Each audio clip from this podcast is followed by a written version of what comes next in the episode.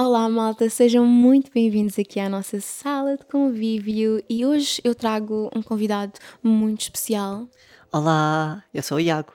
Para quem não sabe, eu acredito que a maioria de vocês, se calhar, já, já conhece o Iago, provavelmente das minhas redes sociais e quem me segue, provavelmente desde 2017, sabe quem é o Iago, mas nós somos amigos já há 6 anos, 7 anos, vai fazer 7 anos. Um, e muitos de vocês viam o meu conteúdo com o Iago, mais nas stories e provavelmente no Musical.ly na altura, TikTok. o Musical.ly era uma cena. então eu decidi trazer o Iago aqui ao podcast, porque, como a maioria de vocês deve saber, eu faço parte da comunidade LGBT e o Iago também faz parte da comunidade LGBT e eu achei que podia ser interessante trazer aqui alguns tópicos com alguém que também pode falar disto comigo. Uh, eu acho que faz todo o sentido, até porque, como vocês devem saber, a maior parte dos meus amigos faz parte da comunidade LGBT, então.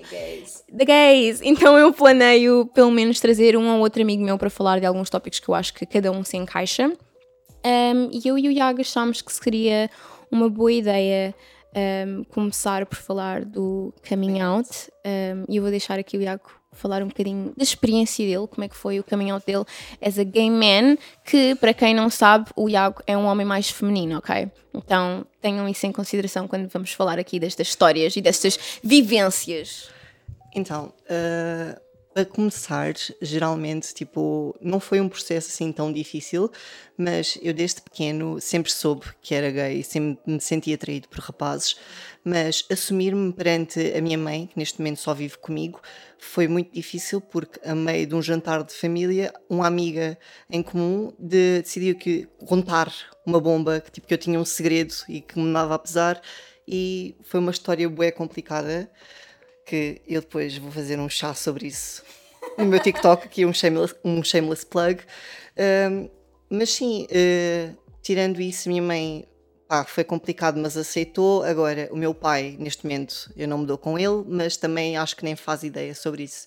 De resto, pá, sempre tive alguns problemas no dia a dia com malta do, de onde eu vivo e na rua em si, mas nada de mais que uma pessoa não passe o ombro.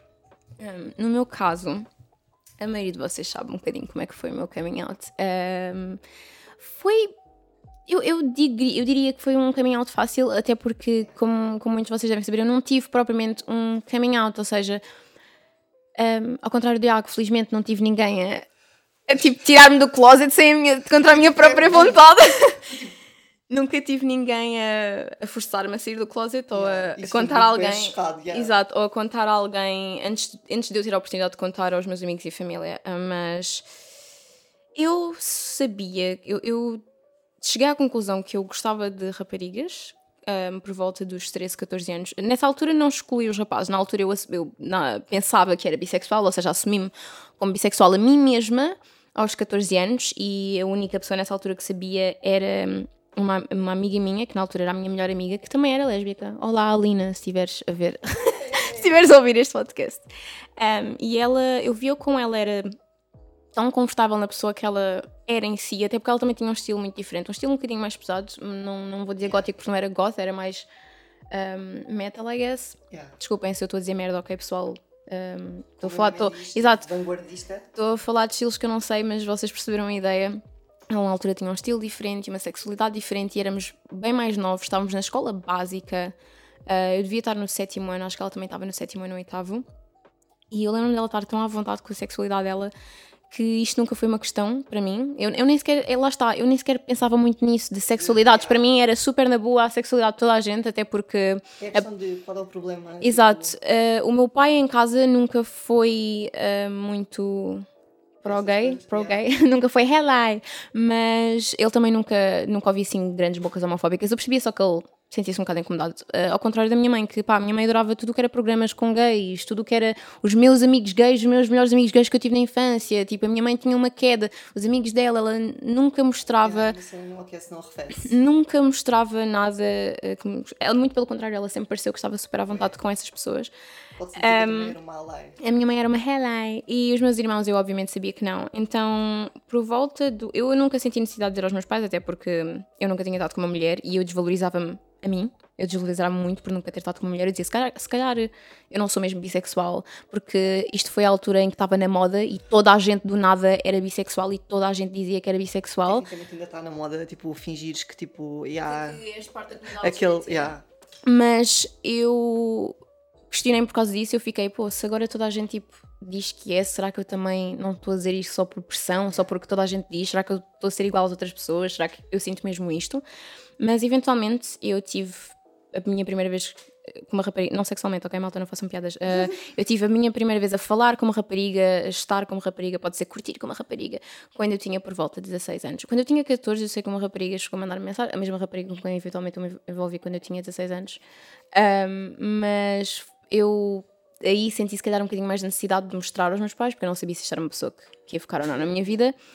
Um, mas eu comecei a dar hints e eu tinha fotos com ela no quarto e os meus pais já tinham visto. Eles não disseram nada, mas ela tinham visto. E um dia a minha mãe. Desculpem, eu tenho de contar isto, mas um dia a minha mãe foi. um dia a minha mãe veio ao meu quarto e eu sempre tive, na altura, pronto, como assumia bissexual, eu tinha a bandeira bissexual, uh, tipo, num cantinho no quarto, não estava não estava assim necessariamente aberta. Tive uma, tive uma altura que estava mesmo assim na parede, mas ela estava assim num cantinho que eu tinha fotografias. Um, e ela entrou no quarto, estava a falar comigo e ela. Aquilo é bandeira do quê? Da Rússia? Epá, olhem, eu disse que sim. Eu disse que sim. Um, mas eu, não, eu, nunca fiquei nervosa, um, porque eu lembro-me que quando eu tinha, lá está, 14, 15 anos, eu vi uma das minhas primas de Angola a fazer um comentário muito homofóbico numa publicação que eu partilhei. Em resposta, eu decidi dizer-lhe: Ah, é? Então espero que saibas que a tua prima também gosta de gajas. Epá, saí-um, eu não pensei que tipo, a minha família ia ler aquilo, mas eventualmente, obviamente, a chiba da minha prima foi dizer às minhas tias e as minhas tias foram dizer à minha mãe. E estava eu e a minha mãe numa bela noite nos kebabs em Carvoeiro. Um, e a minha mãe está a comer, eu estou a comer, e ela vira-se para mim e disse: Ela não disse que tu és bissexual, ela disse: Oh filha, mas tu, és, tu gostas de meninas? É? E eu, pá, eu fiquei flabbergasted. Porque eu, eu só não, não é que tipo, eu estava nervosa, eu só fiquei tipo: de onde é que, de onde é que, de onde é que veio esta informação?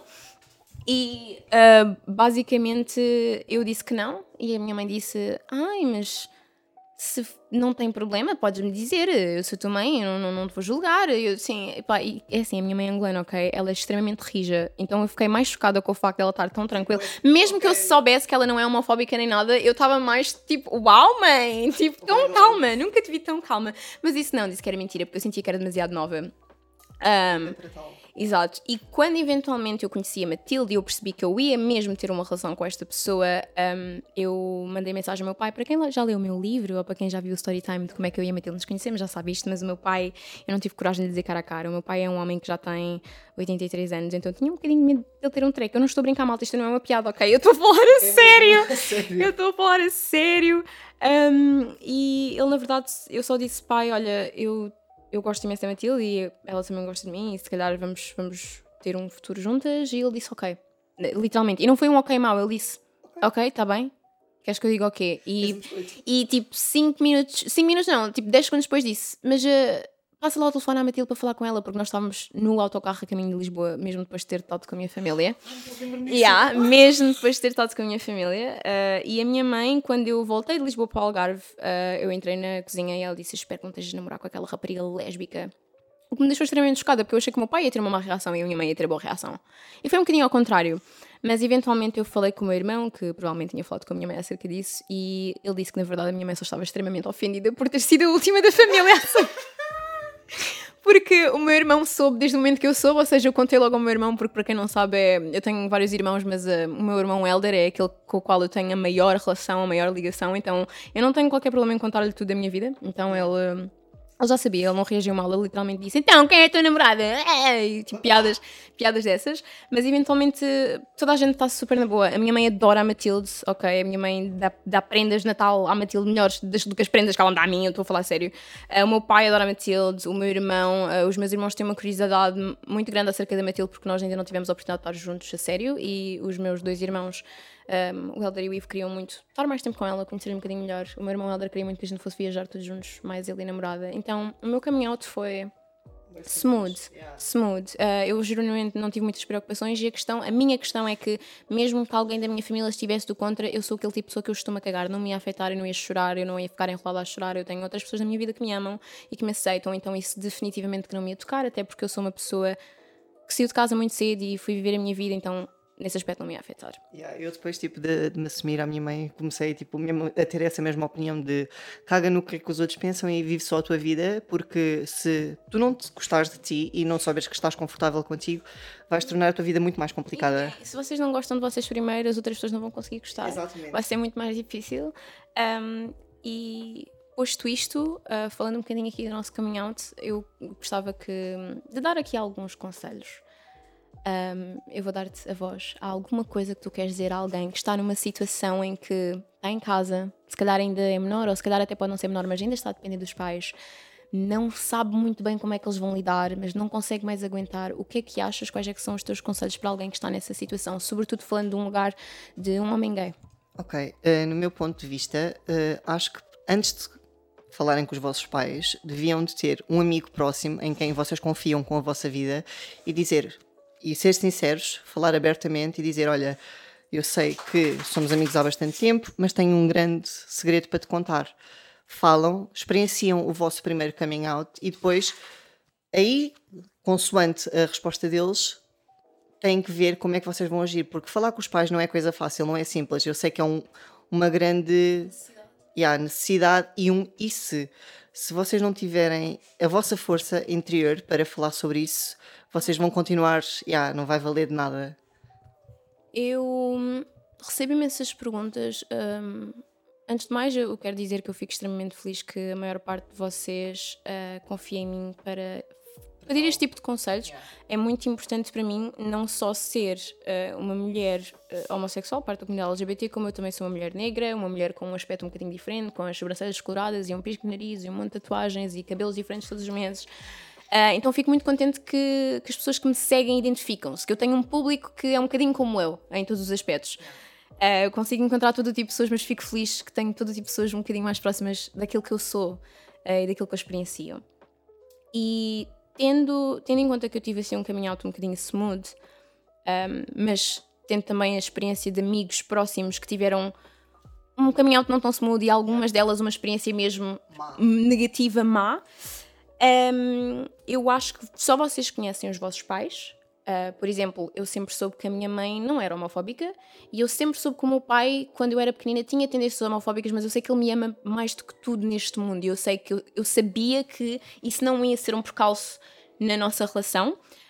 Um, mas alguns de nós têm a noção que há uma possibilidade dos nossos pais serem homofóbicos. Quando vocês não têm a certeza, se eu vos perguntar acham que, achas que, olha, eu sou gay ou eu sou lésbica, achas que se eu vos dizer, vocês acham que os vossos pais vão reagir mal e vocês disserem não sei, então a resposta é não. Porque vocês não sabem, mais vale jogar pelo seguro. E o que eu vou dizer é, é difícil, porque ninguém quer estar a viver debaixo do seu próprio teto a fingir que é outra pessoa ou a esconder algo que, que não é necessário esconder porque faz parte de vocês, mas vocês também têm de pensar na vossa segurança. Às vezes eu já ouvi histórias de pessoas que genuinamente não achavam que os pais iam reagir mal e que foram expulsas de casa e apanharam porrada. Okay? Há pessoas que já sabem que os pais vão reagir assim e escolhem não dizer até sair de casa, mas há muita gente que acha que os pais não são assim tão homofóbicos e depois descobrem da pior maneira que afinal as coisas não eram bem assim. Então, tal como o Iago disse, um, como pode ser muito difícil manter isso entre vocês enquanto estão dentro da vossa própria casa com as pessoas que supostamente vos amam, uh, arranjem alguém de fora da vossa confiança. E olhem que até pode ser família, uh, pode não ser o vosso pai e a vossa mãe, mas vocês podem ter uma prima que se calhar é mais próxima da vossa idade, é, ou uma tia que é super bacana com estas coisas e vai falar com vocês, o vosso melhor amigo, melhor amiga. Opa, até se vocês tiverem um professor que vocês sabem que vos vai ajudar, é incrível. E eu relembro-vos que quem não tem nenhuma destas opções, porque é verdade que existem casos em que as pessoas não sentem que têm apoio de nenhum dos lados.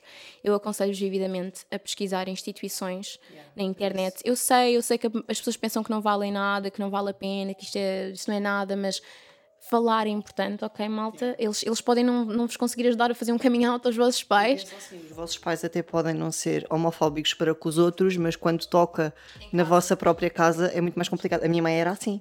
Eu, eu também tenho a história de alguém que os pais não diziam assim nada das pessoas de fora, estavam bem na boa e quando bateu em casa. E quando tipo vem para, para ti mesmo já, já é um bocadinho mais difícil. Tanto que a minha mãe ao início foi bem complicado, mas tu vês a minha mãe, a minha mãe é tudo bem tranquilo e o, a única preocupação da minha mãe é o que é que as pessoas dizem e o que é que me podem fazer. O que é que as pessoas vão achar. Uhum. Um, sim, porque existe vários tipos de homofobia, né, malta? Porque assim, existem pessoas que são homofóbicas porque está interioridade nelas, porque elas se calhar também são, se calhar elas também fazem parte da comunidade LGBT e está enraizado porque elas negaram essa parte delas próprias. Hum, muita gente é homofóbica por causa da religião, outras pessoas são homofóbicas porque dizem que vai contra a natureza, sendo que os animais têm. Enfim, let's not talk about that in this episode. episode. Um dia, um dia vamos falar sobre. We're talking about the gays. and We're the talking gays about the only. gays and the gays only. Um, mas, epá, para dar aqui um fecho, eu aconselho-vos vividamente a encontrar alguém que confiam. Isto pode ser o pai, a mãe, o irmão, a tia, o periquito, até uma auxiliar da escola que vocês confiam, porque existe mesmo este tipo de pessoas incríveis nas escolas. Um, escolham apenas uma pessoa que vocês sabem que não vos vai julgar. E que vos vai ajudar a, yeah. a falar um bocadinho só, ok? A falar. Às vezes uh, é importante ter uma pessoa para desabafar mesmo. sobre Exatamente, exatamente. E hum, se vocês simplesmente sabem que os vossos pais não vão reagir mal e que os vossos pais são bem na boa, mas continuam com aquela vergonha, com aquele ai que estranho, porque a verdade é que um caminho out é estranho, não É é? bem estranho, é bué complicado porque tu estás com um mix de feelings que tipo, tu não sabes o que é que has de fazer, tu sentes-te envergonhado, mas ao mesmo tempo sentes tipo que queres, mas não sabes o que é que has de fazer. É tipo ali um mix de emoções complicado. Exato, e muitas vezes é epá, mas como é que se, porquê que tenho de fazer um caminho out? Porquê é que eu tenho de anunciar há às pessoas Exato. quem é que eu amo? Mas lá está, depois aqui já estamos a voltar para o tópico. Porque é que nós temos que fazer, mas os heteros não têm? É, é, eu acho que ou devíamos todos ou não devíamos nenhum. eu acho que o único momento importante a mencionar a nossa sexualidade é se vocês estiverem a conhecer alguém que vocês gostam, não é? Às vezes passa-me no TikTok tipo aqueles vídeos tipo do se fosse ao contrário, tipo gays eh, heteros assumirem-se aos pais. Pai, mãe, tenho uma coisa para vos dizer, eu sou hetero. E tipo, já viste? Tipo, Yeah, já- já vídeos, What? Já vi até pessoas a dizer assim, em 2050 vai ser assim, tipo, porque ninguém vai, não vai ver mais pessoas. Um, mas não, e, e antes de acabarmos aqui só o tópico, né, de dar estes conselhos do caminho out, antes de passarmos ao próximo tópico, um, eu só queria dizer que o óbvio, né, porque isto é o óbvio, a todas as pessoas heterossexuais que estão a ouvir isso, isto e que hum, acham que nós, na comunidade LGBT, temos de fazer isto ou aquilo, ou ser mais assim, ou ser menos assim, ou forçamos ou não forçamos. Eu vou-vos lembrar que há pessoas boas e há pessoas más, e há pessoas com boas intenções e más intenções em todo o lado. Uh, tipo, estas narrativas de que os homens gays são pedófilos e isto e aquilo. Existem homens gays pedófilos, como existem mulheres pedófilas, como existem homens heteros pedófilos. Existem pessoas pedófilas. Existe, existe tudo em todo lado, um pouco tudo em todo lado, toda a gente, ok?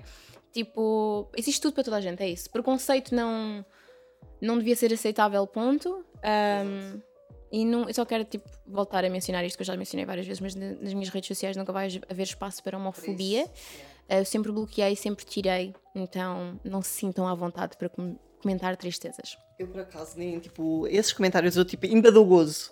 Eu também, gozo. mas há pessoas que infelizmente não, não Eu sou, conseguem. eu sou uma pessoa bem funny nesses tipos de situação. Tipo, gozam comigo e eu ainda fico. Eu respondo, eu respondo, eu geralmente respondo nos comentários. Eu, eu, para mim, eu não recebo comentários, eu de vez em quando recebo provavelmente uma mensagem de um homem africano, porque por algum motivo eles são bué contra. E geralmente eu só brinco, gozo ou Exatamente. eu bloqueio or something, exato. Um, falando agora aqui de outra coisinha, nós estamos literalmente a olhar para um bloco de notas, nós tivemos de fazer apontamentos, não íamos esquecer do que é que tínhamos Yeah, de falar. fogo. Mas eu escrevi aqui uma coisa chamada o aceitável. O que é que isto significa?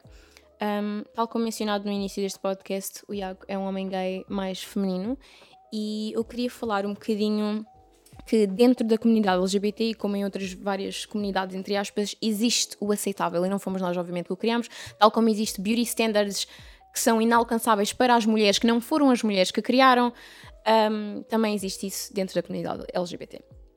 E existe muito esta coisa de. O- eu, pelo menos, sinto que as pessoas hum, transexuais, transgênero hum, e homens gays são das pessoas que sofrem mais. Eu só quero dizer que eu não estou aqui a dizer que.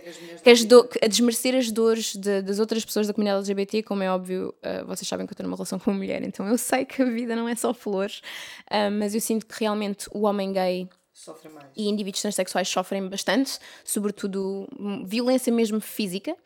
Um, E eu queria perguntar aqui ao Iago uh, que diferenças é que sentes no- nos tratamentos, de- seja em qualquer sítio, seja, por exemplo, escola, por professores ou por, uh, experiências na ginástica ou trabalhos e tudo mais, uh, até porque eu sei que tu tiveste também umas situações de trabalho que foram assim um bocado desagradáveis e que fales um bocadinho também a diferença que vês de- para ti e a diferença que vês quando tratam, se calhar, um homem gay mais masculino, que não se nota, que não se nota que é gay. Quando as pessoas dizem, ai, não se nota, se não dissesse, eu não sabia. O que é que notas que é a maior diferença entre ti e um indivíduo que é gay, mas que não É é, afeminado, que é muito mais másculo que tu?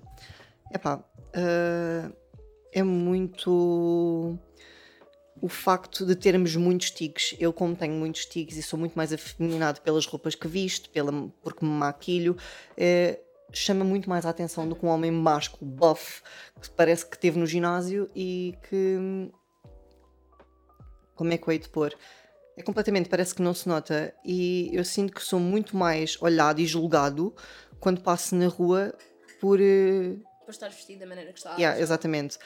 E pá, em termos de o aceitável, pá, não querendo desmerecer as mulheres lésbicas, mas sinto que para um homem hetero, duas mulheres lésbicas é ok, porque é uma fantasia enorme que eles têm.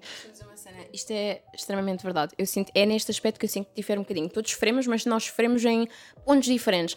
Eu sinto que o homem gay feminino sofre porque, ah, faz-te homem, tipo, podes gostar de homens, mas bicho é que não. Exatamente, pá, é podes gostar de homens, mas não tens de ser um paneleiro de merda. Ah, sinto que também o homem gay masculino também sofre porque ah, as pessoas acham que é um elogio dizer, ai, não se nota que desperdício. Ai, hum, é. ai, ai. Isso é a pior cena que pode Exato, isso, isso também é uma pessoa sofrer. Eh, No meu aspecto de mulher feminina que gosta de outras mulheres, obviamente é ser.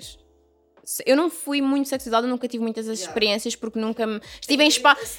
Exato, eu nunca estive assim em espaços onde havia abertura para isso Parental. acontecer, porque como vocês devem saber, eu e a Matilde somos muito caseiras, jantar por casa é quando sai a sítios muito específicos, zonas muito específicas, etc.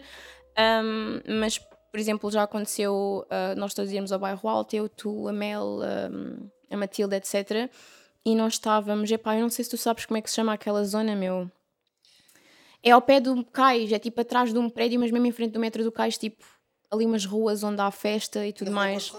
Eu acho que não é na Rua de Cores de Rosa, porque eu sinto que é um bocado depois. cima, Sim, mas nós chegámos a sair uma vez, não sei, a bazar cá para baixo. Mas enfim, vocês não interessam, vocês não sabem do que é que eu estou a falar. mas nós estávamos perto do bairro Alto, estávamos a ir embora até. E eu e a Matilde estávamos um bocadinho mais atrás, um bocadinho nada. E quando passámos, estávamos as duas mãos dadas e estavam três rapazes ahm, aqui no, no meu lado, assim um bocadinho distantes de mim enquanto eu estava a andar. Tipo, eles estavam encostados a uns carros no estacionamento e eu estava assim a passar meio no meio da estrada, porque é assim que o bairro alto funciona. E eu sei que eles disseram ó Rosinha, porque eu tinha o cabelo vermelho desbotado, então estava Yeah, tipo cotton candy pink. Um, e o Iago já sabe como é que eu sou. Eu torci o meu pescoço para olhar com os olhos bem arregalados, género Are you talking, are you talking to me? E ele disse, anda lá aqui, anda lá aqui, e obviamente eu sendo eu comecei, tipo, read them like a fucking book, e comecei a dizer todos os insultos que me passavam à cabeça, porque eles os três tinham um aspecto tão degradante que parece que cheirava a sida. Um, e tipo, what makes you think you can talk to me? Ah, eles foram extremamente mal educados, não, não foi um rapaz vir falar comigo. Eu já tive vários rapazes a chegarem ao pé de mim na noite e serem educados e tipo, virem dançar para o pé de mim e dizer: Olha, não estou interessado. Eles, ok, super na boa e tipo, tranquilo, até posso falar com eles, dançar com eles. E é super na boa, desde que sejam educados, desde que sejam educados comigo, ok? Um, e obviamente eles foram extremamente antipáticos e eu levantei a mão da Matilde porque estávamos de mão dadas, tipo, estou num relacionamento e eles aí, claro que tinham a lançar aquela típica boca de sexualização de eu dou para as duas, tu- ela não te satisfaz o suficiente e coisas desse género.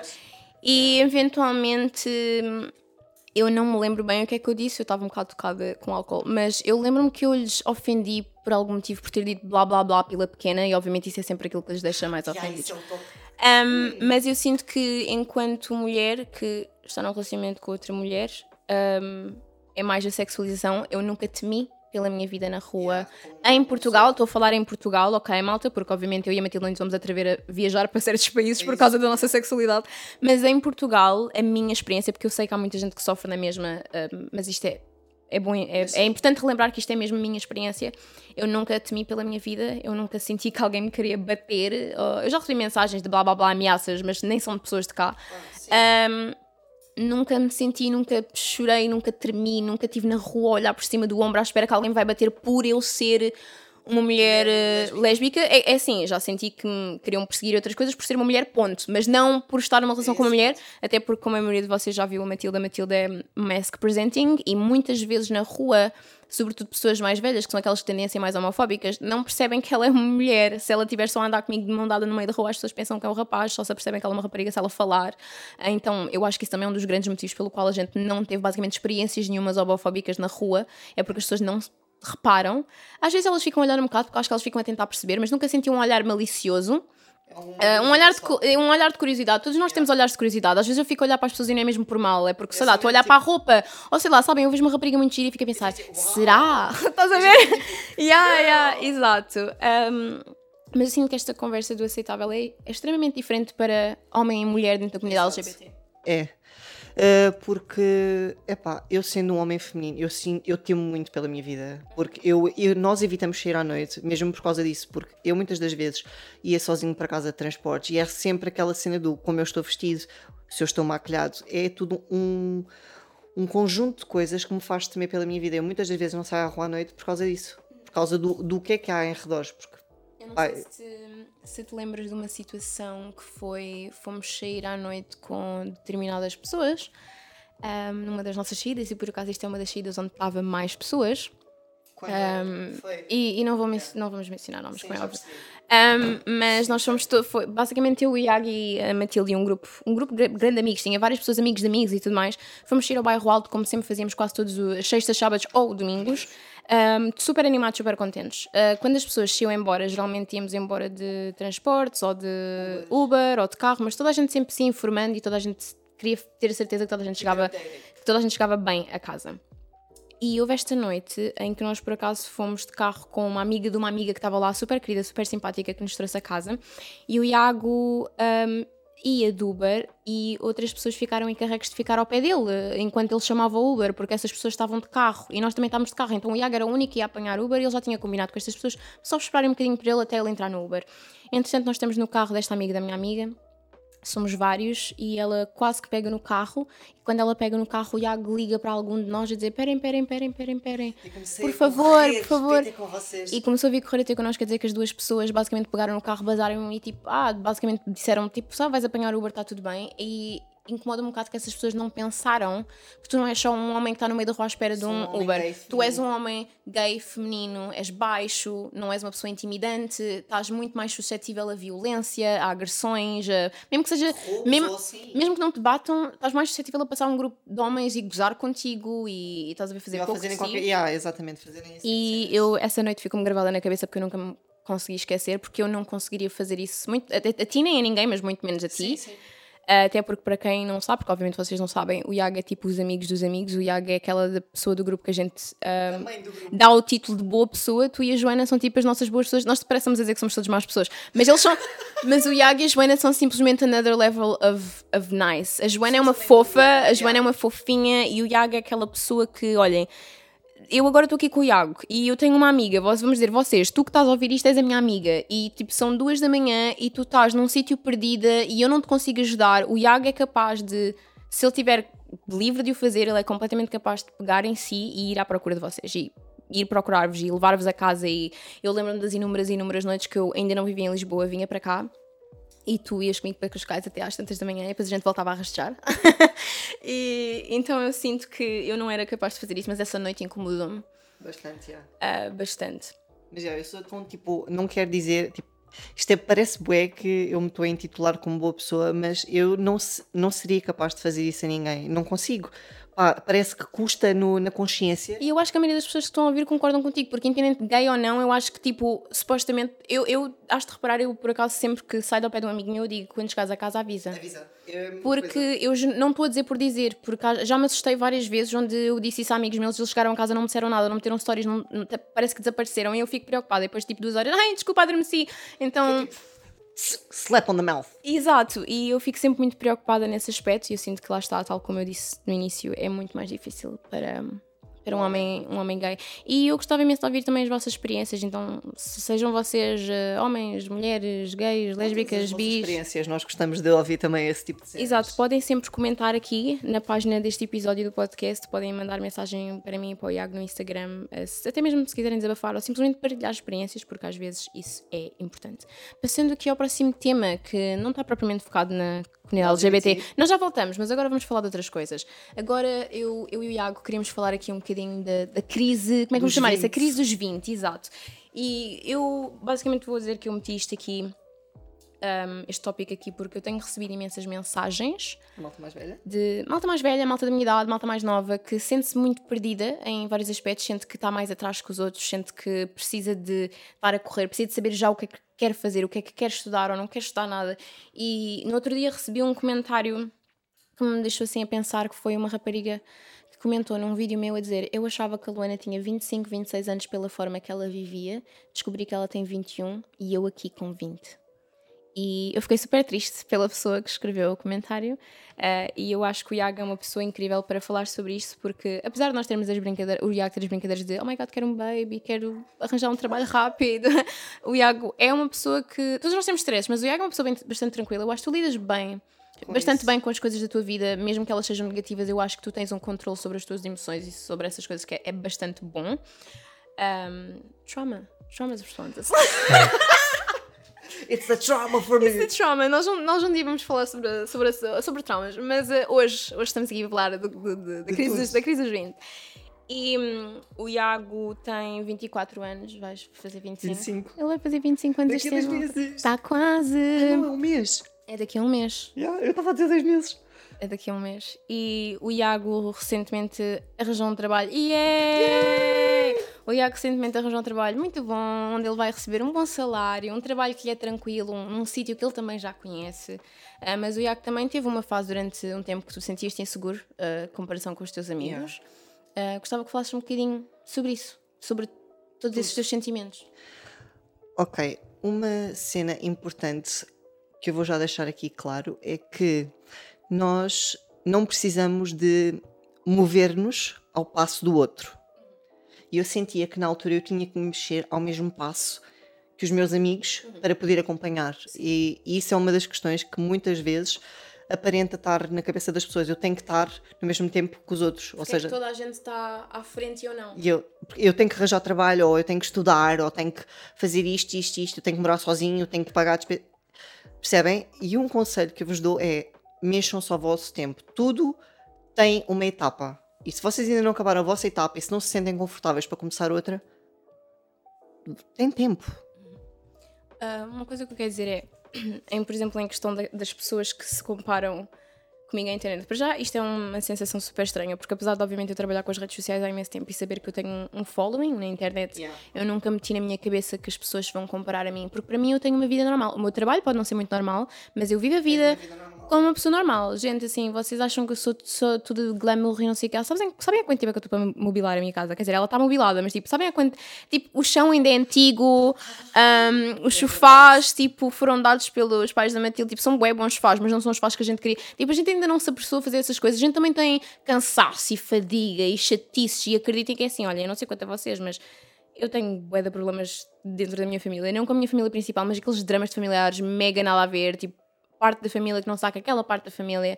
E bué stresses com imensas coisas. Então, é é óbvio dizer não se comparem às pessoas na internet, é muito fácil falar, nós fazemos isso inconscientemente, como é óbvio, mas eu acho que se vocês se apaixonarem com o vosso percurso, isso deixa de acontecer. E o que é que é apaixonarem-se com o vosso percurso? Por exemplo, muitos de vocês dizem, lá está, essa coisa ah, a Luana só tem 21 anos e tipo, ela já vive sozinha e faz isto e aquilo, e eu vou-vos dizer, eh, a maior parte de vocês fica mais surpreendido com o viver sozinha. Eu vou-vos dizer, por exemplo, o, tal como vocês sabem, eu já falei num, num dos episódios anteriores, eu não nasci em dinheiro. Aliás, os meus pais antes de nascer já chegaram a ter bom dinheiro e tudo mais, mas né, as coisas mudam. Nós tivemos muitos altos e baixos na nossa família e nós tivemos umas fases muito, muito más. E hum, então nem sempre foi tudo cor-de-rosa. Mas uma coisa que o meu pai sempre teve, ah, porque lá está, como eu já mencionei, meu pai é mais velho, então ele viveu na altura dos escudos, na altura em que as coisas não eram Yeah. três rins. Então ele comprou três apartamentos quando ele era mais novo e, e se malta não fiquem tipo, uau, aparta- é, tipo muito bravo. Foi tipo uma coisa ridícula, muitos poucos escudos. Naquela altura, tipo, o meu pai comprou. O meu pai, com, pá, 500 escudos, calhar também não, mas, mas o meu pai hum, comprou apartamentos quando ele era bastante, bastante novo. Então, o apartamento onde eu estou agora, eu não comprei, eu não pago renda. Já é, Ah, é meu, dado. por herança. Exato, e, e- e é dado pelo meu pai. O meu pai disse: Filha, tu não gostas de viver aqui, tu queres viver para Lisboa, vai viver para o apartamento do pai. O pai dá-te o apartamento, é teu. Um, então eu acho que é importante mencionar essas coisas porque vocês ficam-se a meter. Mas se vocês tivessem um pai ou uma mãe que se calhar também tivesse um apartamento, com certeza, de certeza que vocês também poderiam ir para esse apartamento. Então não, a vida que eu levo é também às vezes é um bocadinho de sorte. Que sorte que o meu pai tinha, tinha três apartamentos e, e vai poder distribuí-los pelos filhos, estás a perceber? Esse, essa é a parte boa, mas não é um trabalho meu. O apartamento não é um trabalho meu. Eu, eu trabalho.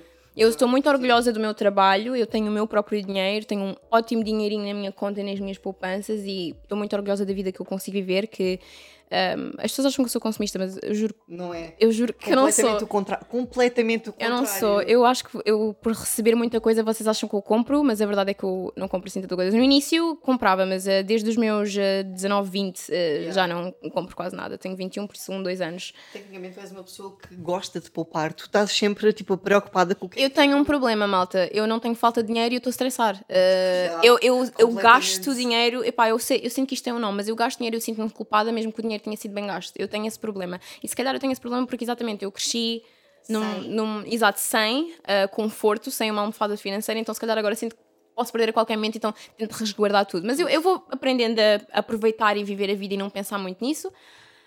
Um, mas eu, eu, aquilo que eu quero dizer a essas pessoas que se sentem um bocadinho mais atrás é isso: apaixonem-se pelo vosso percurso e não fiquem Exatamente. tristes, não fiquem tristes, vocês não fazem a mínima ideia do que é que vocês querem fazer, porque olhem, eu. Eu também não sabia, eu não sei. I ainda. barely finished high school. Um, eu acabei o secundário. Eu não, tinha, tipo... eu não tinha as melhores das notas, não porque eu era uma pessoa burra, porque eu sempre tinha tido boas notas, mas eu caí numa depressão. Tu és intelectual, vamos ser sinceros, tu és boa intelectual. Thank you. Mas eu, eu na escola tinha uma dificuldade bem grande. Não, isso é só os nossos.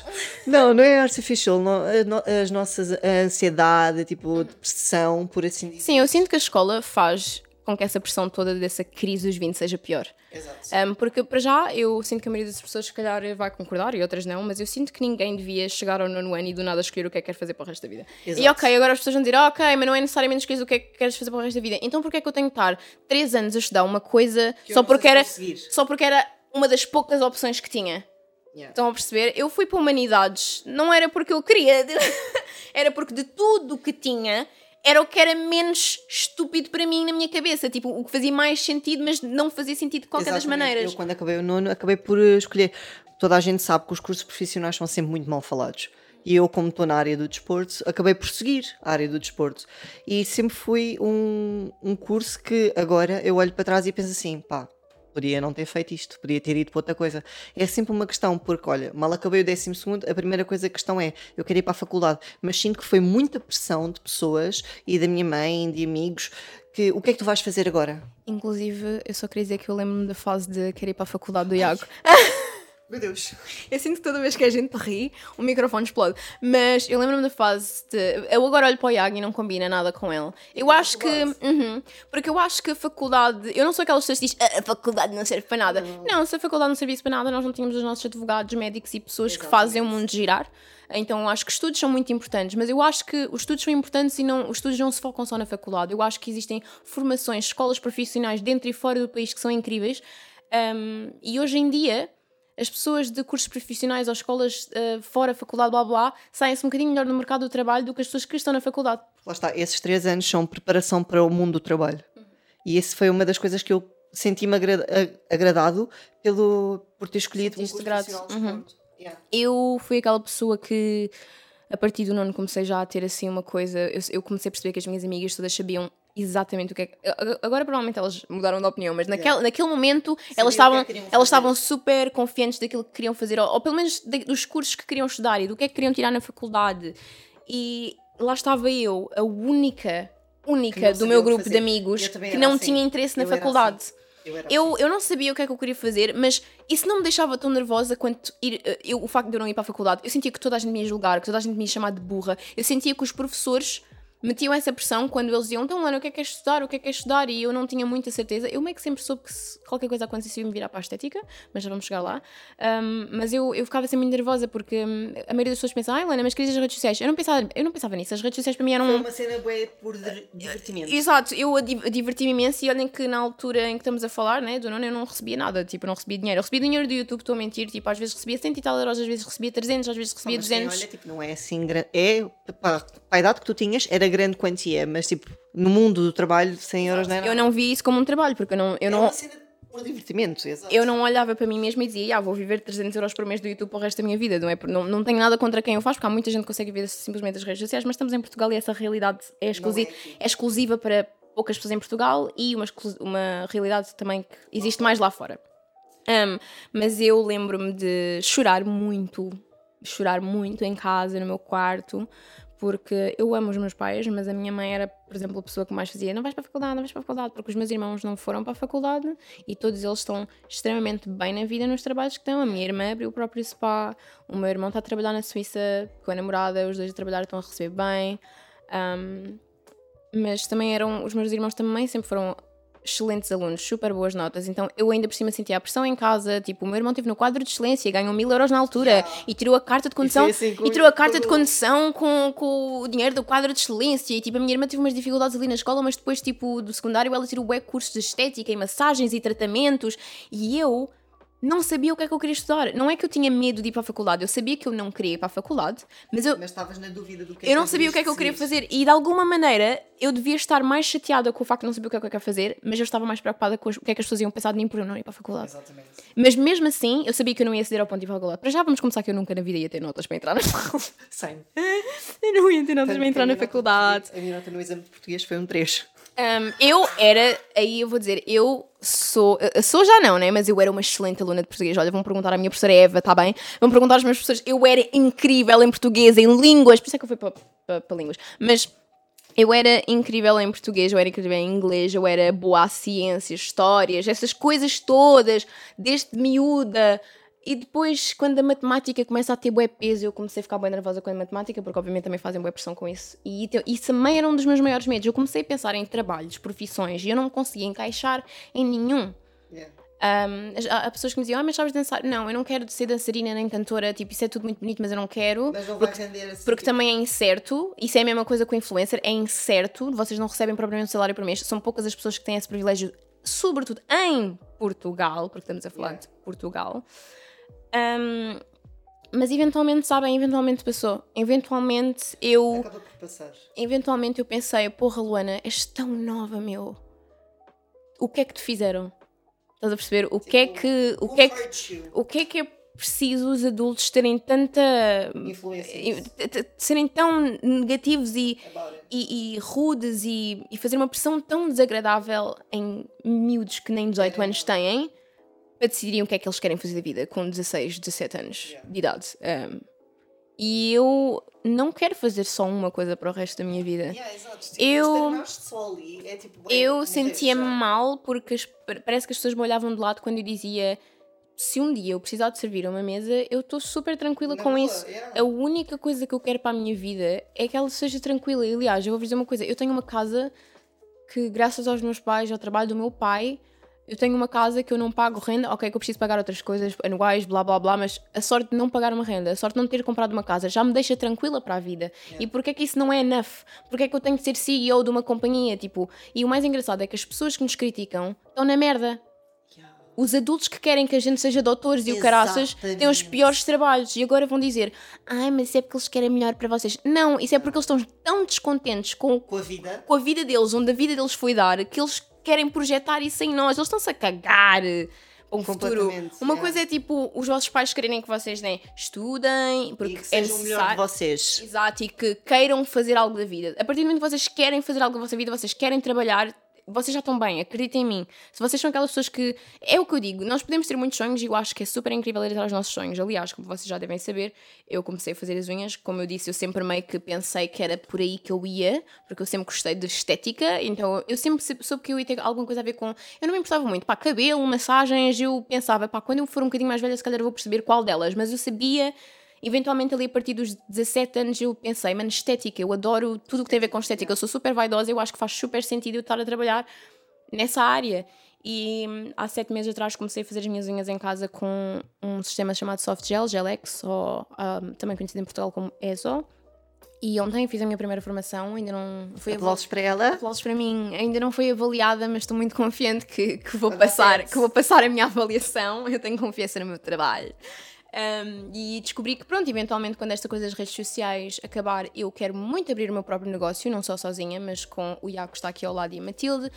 Um, eu acho que é algo extremamente possível, mesmo que um dia mais tarde a gente cada um vá para o seu lado. Eu acho que é uma coisa que eu quero muito, até porque o Iago gostava muito de fazer cabelo e a Matilde quer fazer as tatuagens dela e eu quero fazer as minhas unhas. Eu acho que isso seria incrível. Eu inseparável. Uh, e pá, nós já tivemos a ver todas as nossas opções e é, é bastante fazível, sobretudo hoje em dia. Eu fico yeah. muito orgulhosa que cada vez mais os jovens conseguem fazer abrir tudo, abrir os seus próprios negócios e tornar um small business do Instagram num salão, numa loja, numa empresa. E até acaba por, eh, tipo, imagina, vamos supor que há gente que consegue ter um bom rendimento por causa dos businesses que abriram. Uhum. E eu já vi muitas small businesses a terem bom... Muito bom rendimento. Não, sim, já vi isso em muitas parcerias que eu fazia um, obviamente, como vocês sabem, devem saber, eu trabalho agora mais com marcas, mas eu nunca excluo completamente a opção de trabalhar com small business desde que eu me identifique que eu gosto dos produtos Exatamente. ou que, que eu me identifique com a pessoa. Enfim, depende de muita coisa. Mas há muitos small businesses que, que eu trabalhei há uns anos atrás e que eu fico super feliz de olhar para as páginas deles hoje em dia e já não é tão small business. Agora já tem uma loja e já tem pessoas a trabalhar para essa pessoa. E é isto que eu vos quero dizer. O mundo está cada vez pior em certos aspectos, mas nós, we gotta make the, the best of it, the most of it. Um, eu acho que nós, apesar do mundo realmente estar numa situação muito complicada, aquecimento global e tudo o que se passa, a violência na América, as, tudo, tudo o que se passa neste momento no mundo, que às vezes parece que vai ficando cada vez pior, e eu compreendo que nós não podemos ignorar essas coisas, mas eu acho que nós também não temos de viver na tristeza a pensar que o mundo vai acabar amanhã Exatamente. e temos de aproveitar aquilo que temos agora. E eu, eu, eu, eu espero que isto vos motive, mas a realidade das coisas é que para nós jovens tem-se tornado cada vez mais fácil lançarmos para o mercado de trabalho sendo freelancers. Há tantos freelancers que são muito bem sucedidos. Um, há pessoas que agora já não têm mais medo de fazer só maquilhagem ou só unhas ou lançarem-se para as redes sociais ou decidirem que querem ser designers e começarem a sua própria marca de scratch sozinhos e do nada a marca ficou incrível. Exato. E mesmo que vocês não queiram fazer nada artístico ou vocês nem sabem mesmo de tudo o que é que vocês querem fazer, não há problema.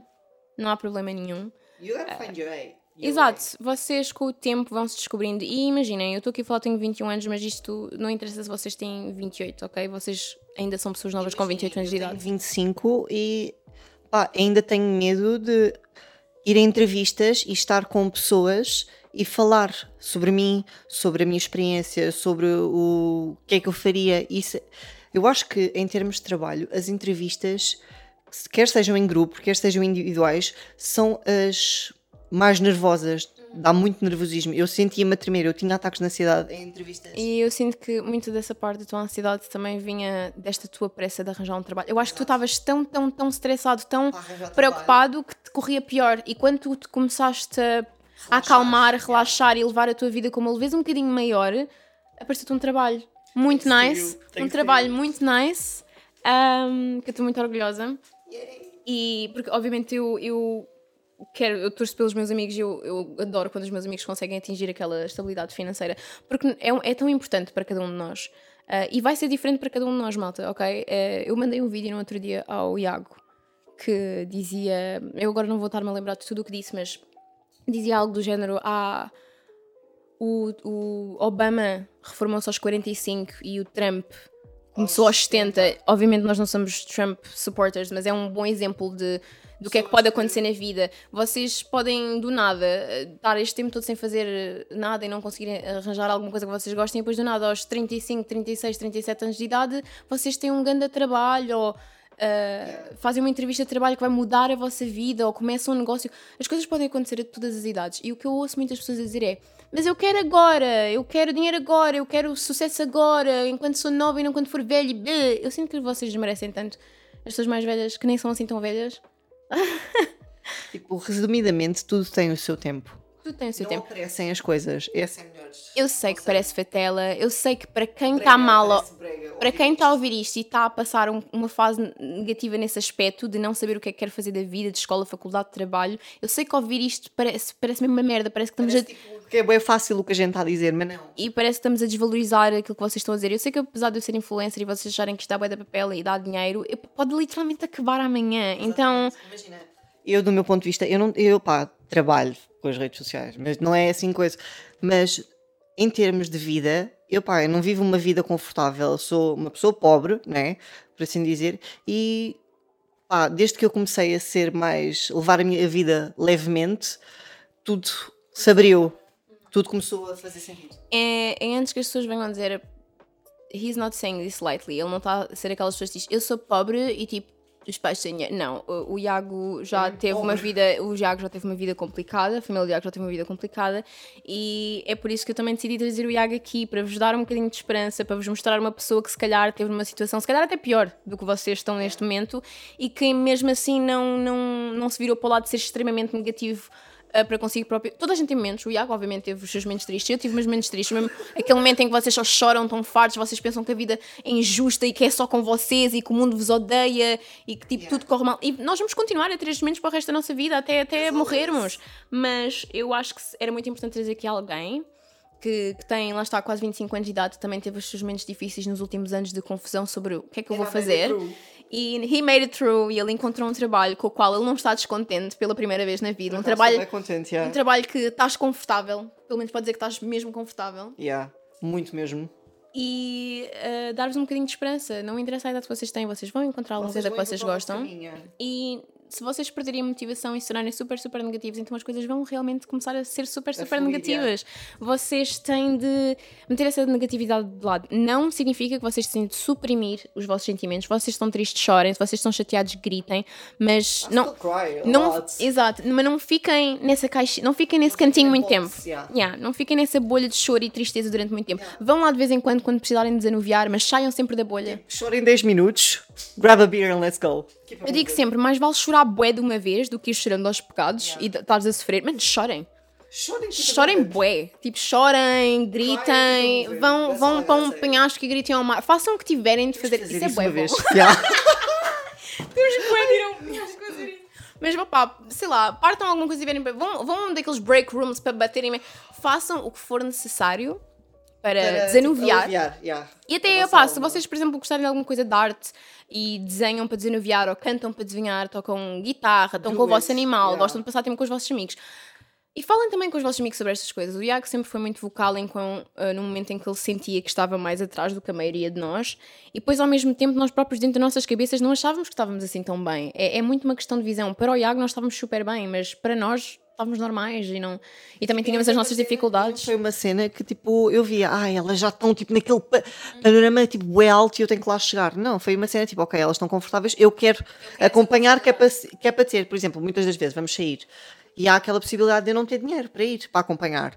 Mas eu quero estar naquela posição onde eu posso dizer, ok, vamos, vamos, eu tenho dinheiro, vamos embora. Eu compreendo perfeitamente, porque lá está, quando eu era mais nova, eu tinha sempre esta mãe desta amiga que gostava de me pagar as coisas caso eu não pudesse ir. Eu, e ela nunca ela nunca me fez sentir culpada ela nunca me fez sentir que ela ela nunca me pediu dinheiro de volta. Aliás eh, todas nós amigas dela sabíamos que ela tinha a família dela vivia bem. Não vou dizer que ela era rica porque ela não era rica mas ela vivia Confortável. extremamente confortável. Um, e sempre que ela dizia, olha, bora para o cinema, eu dizia, ah, eu tenho de falar com os meus pais. Eu nunca, eu nunca queria dizer, eu não tenho dinheiro, porque eu sentia-me super mal em dizer que eu não tinha dinheiro. Yeah, é aquela cena do, ei, peraí, eu tenho que perguntar. Exato, então eu um, dizia sempre, ah, eu tenho que falar com os meus pais e depois dizia eventualmente à parte, tipo, olha, eu não vou porque eu não tenho dinheiro, nunca dizia isto à frente da escola, à frente de todos os nossos colegas, era sempre no nosso grupo chat ou quando estávamos só todas juntas as amigas em casa. E tinha esta amiga que dizia sempre, ai Luana és mesmo parva, fora de questão, tipo, nós queremos, queremos ir todas, eu pacto, e eu disse, eu vou me sentir bem mal, ela disse assim, não e tu tens, não tens, yeah, nós agora, literalmente eu e o Iago, eu e ela dizia-me sempre não tens de sentir mal e até cheguei a ter amigas minhas. E nós fazemos isso também com outras pessoas, porque como eu já disse, foram muito altos e baixos, eu não tive pobre a minha vida toda, mas também nunca tive um momento completamente confortável. Um, então havia momentos mesmo, mesmo baixos e ter esse tipo de amizades em mais nova acho que teve um efeito em mim porque eu sou, eu sou muito assim. Uh, se, eu puder, se eu puder pagar alguma coisa, eu pago porque se não vai mudar nada na minha vida, mas pode mudar o dia daquela pessoa, sobretudo se for um amigo meu, porque não, Precisar. porque não fazer? Ah, eu, eu, eu digo sempre aos meus amigos: tipo, aconteceu alguma coisa em casa, falta de pagar uma fatura, estás um bocado aflito com a renda, ou sobre, sobretudo ah, coisas de saúde e, e alimentação, ah, incomoda mesmo que alguém não se sinta confortável o suficiente para chegar ao pé de mim e pedir dinheiro, porque eu quero mesmo, genuinamente, que as pessoas amigas e que eu amo tenham essa confortabilidade comigo, porque eu sei o que é que é às vezes não estar tão bem. Yeah, mas, por exemplo, vindo desse lado que tu tens, tu sabes o que é tipo não conseguir dizer porque não te sentes confortável. Não é que sabes que a pessoa pode emprestar e não te dizer nada, mas tu vai te sentir aquele peso na consciência porque ei, estar a pedir vai ficar bem mal. Parece tipo. estás Não, eu percebo completamente exatamente o que estás a dizer, porque eu sentia-me um bocadinho assim. Exato.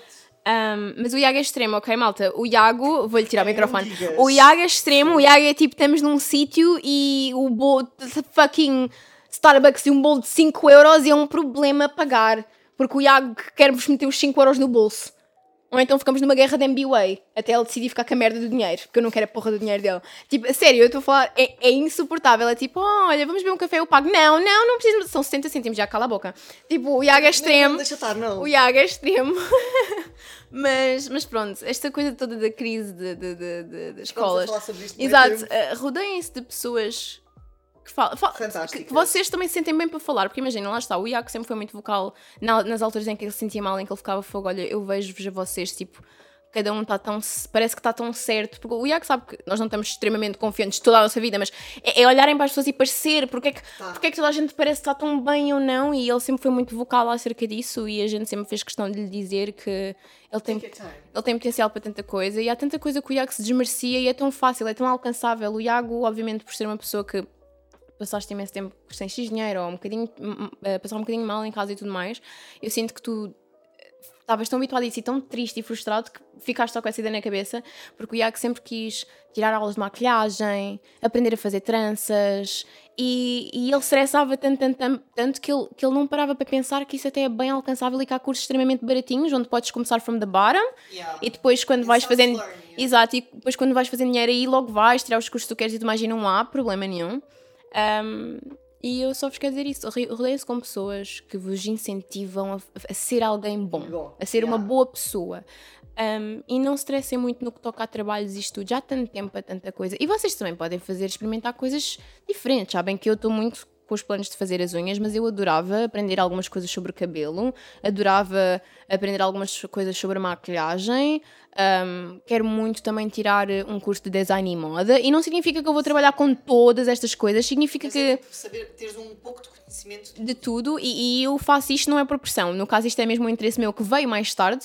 Uh, que veio há cerca de, de 3 anos, quando eu comecei a vestir um bocadinho melhor e interessei-me por moda, e depois achava que era a moda exatamente que eu queria, era moda, moda, e depois percebi que eu quero as unhas, mas que não deixei de querer a moda. Tu tens sempre Que um eu, gosto pela moda. exato, eu quero estudar um bocadinho tudo. Também eu adorava voltar a fazer um, aulas de dança profissionais a sério. Então há tempo para tanta coisa. Eu sei que também existe o ditado de ai, nunca sabe o dia da manhã, mas a gente também não pode pensar sempre dessa maneira triste. Lá está. Já reparaste, todos os ditados portugueses são sempre quase bué negativos. E- mas também se contradizem, bué. Um é para te dar esperança, o outro é para te tirar a esperança, mas é assim, malta, o que interessa aqui é que há tempo para tudo. Vivam o dia de hoje. Exatamente. Ok. Ah, o dia da manhã não é prometido, é verdade, mas vi- vivam o dia de hoje. Vivam, divirtam-se, mas não se deixem, não se deixem desleixar. Exato. Apesar de se calhar vocês não saberem o que é que querem estudar e já não estarem na escola, ou, ahm, não saberem o que é que querem trabalhar e estarem desempregados, nunca parem. Yeah. Nunca parem. Há hobbies. Sim, vocês, se yeah. calhar, até vão do nada começar a fazer hobbies lá para o meio de um ou dois hobbies, vocês descobrem que gostam imenso de uma coisa e querem imenso fazer uma coisa. Então acho que vão com calma, ok? Relax. Mandem mensagem, falem connosco. A gente gosta sempre de ter Nós um- estamos um aqui para pouco vos ouvir conversa. e para, para vos dar algum consolo, porque às vezes é só isso que precisamos. Às vezes não há nada que nos Yeah. possam dizer para dar É só esperança. para, tipo, ouvir. Às vezes as pessoas só Às algo. vezes, às vezes só queres que alguém ouça a tua frustração, mesmo que tu saibas que agora não estás a ver a luz ao fundo do túnel, mas tu sabes Mas que tu a, luz está lá. É isso, tipo, às vezes vocês não veem a, a luz ao fundo do túnel, mas está lá. Vocês só têm de caminhar, caminhar mais um bocado. E há pessoas que caminham mais que outras e está tudo Eu bem. Assim, yeah. E está tudo bem. Um, epá, já estamos aqui há imenso tempo, então deixa-me ir para os últimos dois tópicos, eh, que vamos começar aqui muito rapidamente, a identidade de género, que obviamente eu vou deixar um bocadinho mais o Iago falar, porque é um, um assunto com o qual eu nunca tive assim um grande struggle, a- apesar de obviamente estar a namorar com uma pessoa que no passado já teve alguns struggles com a identidade de género. Um, há muita gente que me manda mensagem e diz, seja rapazes ou raparigas, e dizem: Olha, Luana, eu não sei se eu sou uma lésbica machona ou se se calhar eu sinto-me um bocadinho no corpo errado e sou um homem trans e também recebo imensas mensagens, mais mensagens dessas da parte de homens, a dizerem eu não sei se eu sou só um homem gay Ou se, tipo, ou se eu sinto que nasci no corpo errado. Há pessoas que realmente ficam confusas acerca disso. Eu encontro mais isso nos homens gays femininos. Eu já tive o meu fair share de dúvidas e, isso já me passou pela, pela cabeça e nunca fui focal sobre isso porque é sempre aquela questão: o homem gay feminino maquilha-se, veste-se mais afeminado e tu ficas ali, wow, I'm sexy, I'm feeling good.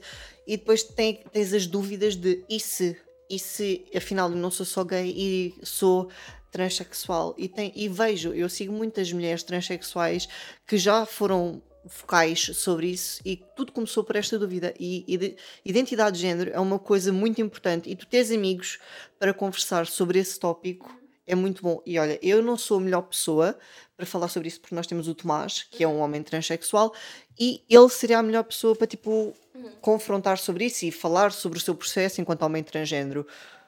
Mas pá, tive muita fair share de dúvidas e já me passou muitas vezes. Ainda- há pouco tempo eu tive, voltei a vestir-me para ir ver a Barbie e tive, fiquei assim, wow, I would look good as a woman.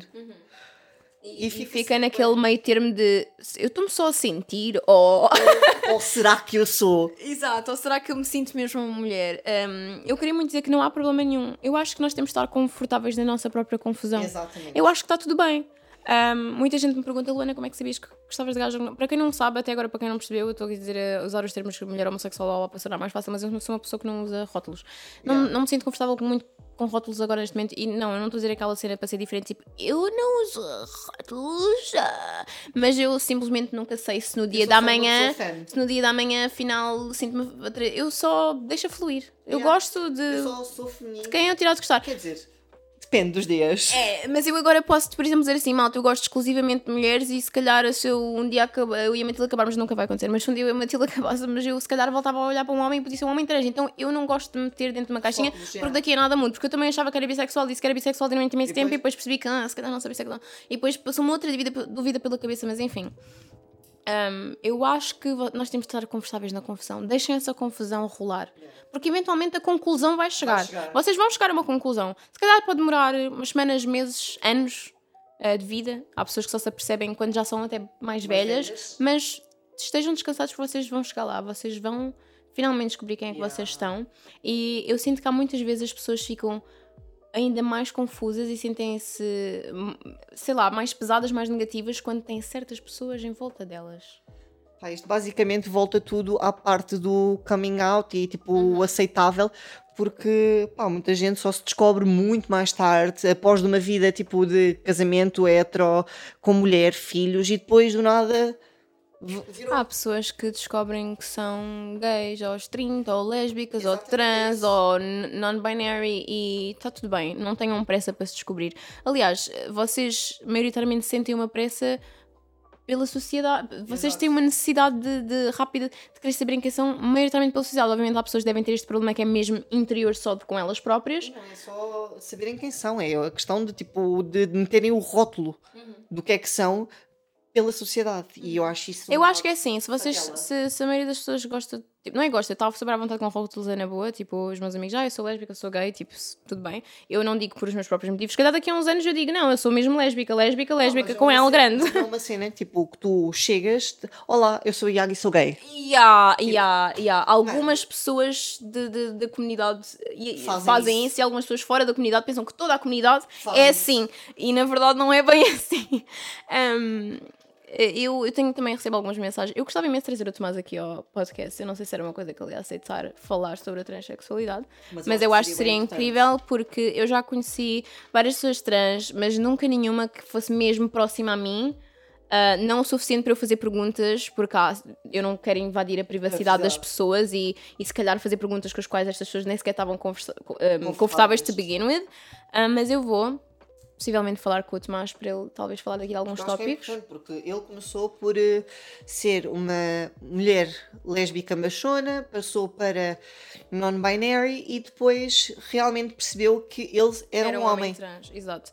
e eu adorava falar mais sobre isso aqui, como obviamente eu e o Iago eh, sabemos algumas coisas, mas não somos as pessoas Mais mais citadas para falar sobre isso. Lá está, o Iago falou aqui um bocadinho dos momentos em que ele se duvidou dele próprio, ah, mas eu adorava mesmo trazer uma pessoa que, mesmo tem. que não seja o Tomás, eu adorava trazer alguém que está super, super à vontade a falar sobre isso para nos educar a todos um bocadinho. Eu que Porque é importante sabermos um pouco mais das coisas. eu sinto sempre que me fazem imensas perguntas sobre a comunidade LGBT que nem eu própria sei responder, porque não é por eu estar com uma mulher que obrigatoriamente eu sou, eu sou uma enciclopédia da comunidade LGBT. Há tanta coisa que eu não sei, há tanta coisa que, que eu tenho para aprender. Eu até há pouco tempo não sabia a diferença, en- eu não sabia o que é que era travesti para transexual, para trans, para não sei o quê. Eu tive, tínhamos uma amiga, a Marta, que nos tinha de explicar literalmente tudo, porque ela estava muito mais hum, informada nesses aspectos, então. Yeah. Se vocês também quiserem fazer isso e mandar uma mensagem, dar ideias para tópicos ou ideias para coisas interessantes que seriam até. interessantes falar até neste, neste tema do, do- da transexualidade, um, eduquem-nos, mandem-nos. A gente agora aprender. Mandem-nos textos, experiências, uh, mandem-nos artigos, épocas ou datas que são importantes ou que nós podemos pesquisar, estudar para falar um bocadinho, porque eu adorava mesmo informar-me mais sobre estas coisas e não há melhor pessoas para perguntar senão as próprias pessoas que passam por essas coisas, um, porque são a melhor fonte de informação ou as pessoas que nos podem pelo menos dar essas fontes de informação. Um, vamos terminar aqui com uma coisa muito. que Na verdade foi o Iago que ainda que deu a ideia aqui. Nós vamos falar da hookup culture in the queer community. Let's not start about it. ok.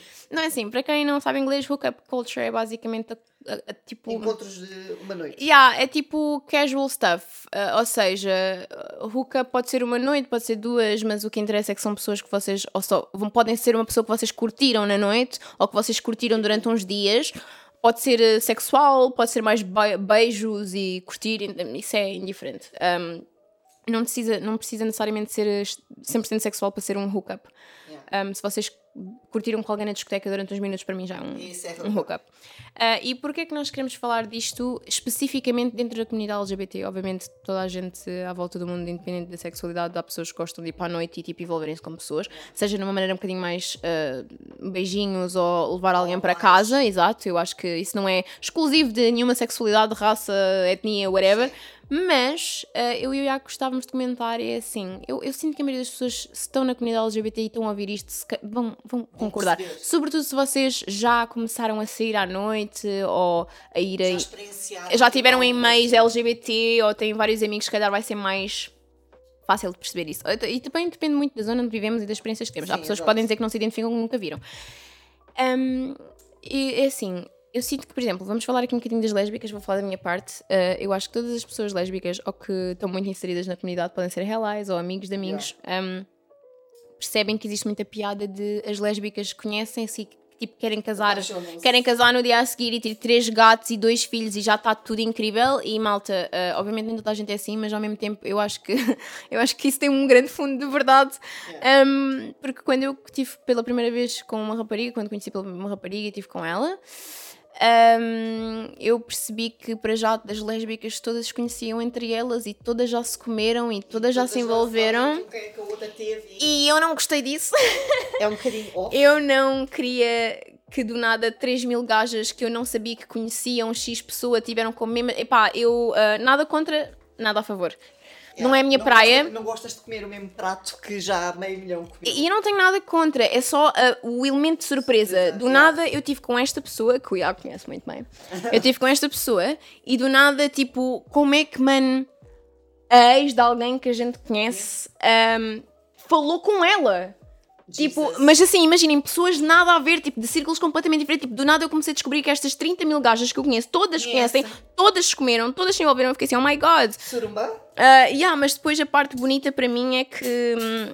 a parte bonita para mim é que eu sinto que o amor de uma mulher para mulher é tão intenso e tão bonito e tão incrível e é uma vivência tão. Eu nunca tive tão apaixonada na minha vida como estou com a Matilde. Uh, já, lá está, já tinha ter tido uma breve experiência amorosa com uma rapariga que infelizmente não correu da maneira que eu na altura gostava que tivesse corrido, mas que me ensinou algumas coisas, uh, sobretudo a ter um bocadinho mais confiança em quem eu confio, porque hum, eu tinha uma imagem da pessoa que se calhar não era aquilo que lá estava e também era uma pessoa mais velha que eu, eu tinha 16. Um, mas eu nunca tive tão in love. uh, e eu sinto que a Matilde tem muito, a Matilde também tem muito a mesma visão neste aspecto de hookup culture e tudo mais. Mas nós queremos muito mencionar a hookup culture para homens gays. Porque o Iago. O Iago é uma single Pringle since he finished high school. Um, ele não namora. Desde, desde, eu conheci o Iago solteiro e o Iago mantém-se solteiro. Eu vou ser o tio solteiro. O tio rico solteiro. Eu já E, e nós já nos conhecemos há imenso tempo, malta. Eu no início do podcast disse, né? 6 ou 7 anos. Já, já vai fazer bué da tempo. E já vai fazer bué de tempo.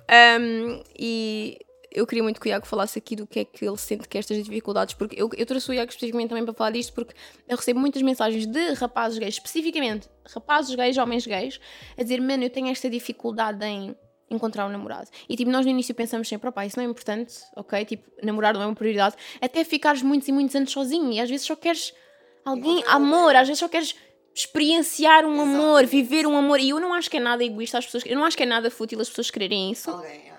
Um, eu queria que tu falasses um bocadinho sobre como é que tu te sentiste, como é que era no início, como é que era agora, um, se tens alguma coisa a dizer a- para as pessoas que sentem que nunca mais vão encontrar alguém na vida. So, essa gay man, dating apps é uma merda. Desculpem, eu, minha Aplicações de namoro são uma merda. Eu tenho hoje no meu telefone, tenho Grindr, tenho Tinder e isto é o cúmulo de hoo- hookup culture. Dating apps é só gajos a pedirem sexo. E sim, agora vocês estão a pensar, oh, mas nas, nas aplicações de namoro não existe tipo aqueles filtros. Existe, vocês podem meter filtros e dizer lá o que é que vocês estão à procura. Vocês, assim, as vocês podem dizer que estão à procura de sexo casual, ou uma relação casual, ou alguns dates, ou uma relação séria. Vocês podem meter esses. Vocês ligam esses filtros todos e supostamente só vos deviam aparecer pessoas que têm os mesmos filtros que vocês. Só que muita gente mete qualquer filtro, Só para tipo. Só que a conversa depois é diferente. Porque acaba sempre por ser ou troca em nudes ou sexo. Logo. Ou a conversa começa super bem, vocês pensam que a Tipo, pessoa está interessada. Hey, how you doing? Quantos anos tens? Uh, és de onde? E o que é que estás à procura? Esta pergunta, fujam. Quando vos perguntam o que é que estás à procura, já se sabe que metade dos gays todos é sexo casual. E esse é o grande problema. E para mim, uh, ao início foi uma beca complicado porque lá está, nós todos estava, todos os meus amigos estavam a namorar, então eu era, eu sempre fui a pessoa single do grupo. Então eu sentia-me um bocado triste, por assim dizer, porque queria alguém, queria tipo, eu sou uma pessoa bué carente, eu sou uma pessoa que gosta de amor, gosta de carinho e acho que isso faltava em mim, preciso de alguém para isso.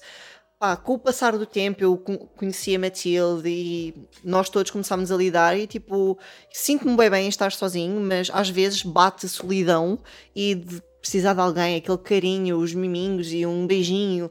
E Eu acho que o melhor termo possível é tu não precisas de alguém, mas tu queres alguém. só para tipo, yeah, I need that. Uh. A tua vida não. O teu chão não cai se não estiveres numa relação, mas, mas às vezes no silêncio da noite.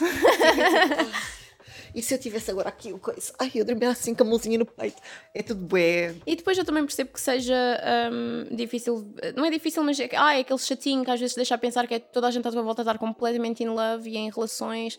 Hum, e mesmo que não seja uma amiga específica que está numa relação, mas veja a facilidade de alguns dos teus amigos de Yeah, se é. apaixonarem e É arranjar alguém que se difícil, apaixone por é eles. difícil. E apesar de, obviamente, o Iago conhece-me hum, desde que eu tinha 14, 15, 15.